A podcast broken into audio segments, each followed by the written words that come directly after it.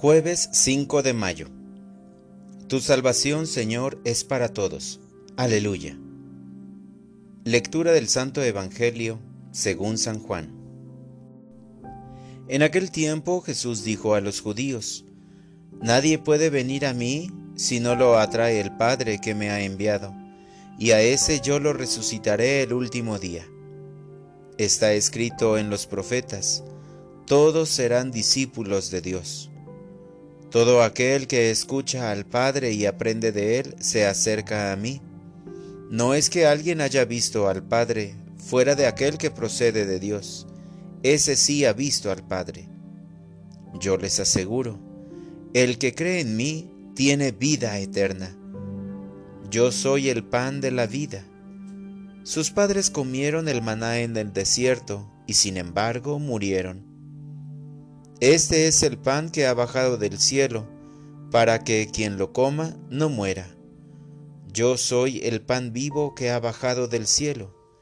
El que coma de este pan vivirá para siempre.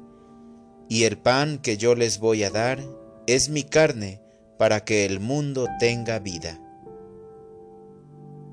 Palabra del Señor. Oración de la mañana. Ayúdanos a valorar las riquezas que vienen del cielo. Te bendigo, Señor Dios, que me alimentas, que sostienes mi alma y fortaleces mi espíritu, que te has quedado en medio de nosotros como pan vivo bajado del cielo, que te has hecho pequeñito y humilde en un trocito de pan. También te pido perdón a nombre mío y de mis hermanos, por lo poco que te valoramos en la sagrada Eucaristía, y por la poca delicadeza que tenemos al recibirte, porque nuestros ojos humanos son incapaces de ver la grandeza que encierra ese pequeño alimento que generosamente nos brindas, porque muchas veces te despreciamos anteponiendo otras cosas al regalo de vida que nos das te pido al mismo tiempo la gracia de que todos tus hijos abramos nuestro corazón y descubramos la generosidad de una dádiva tan grande. Si cada día nos ofrecieran dinero en los templos, iríamos corriendo. Ayúdanos a valorar la riqueza verdadera que viene del cielo con tu presencia.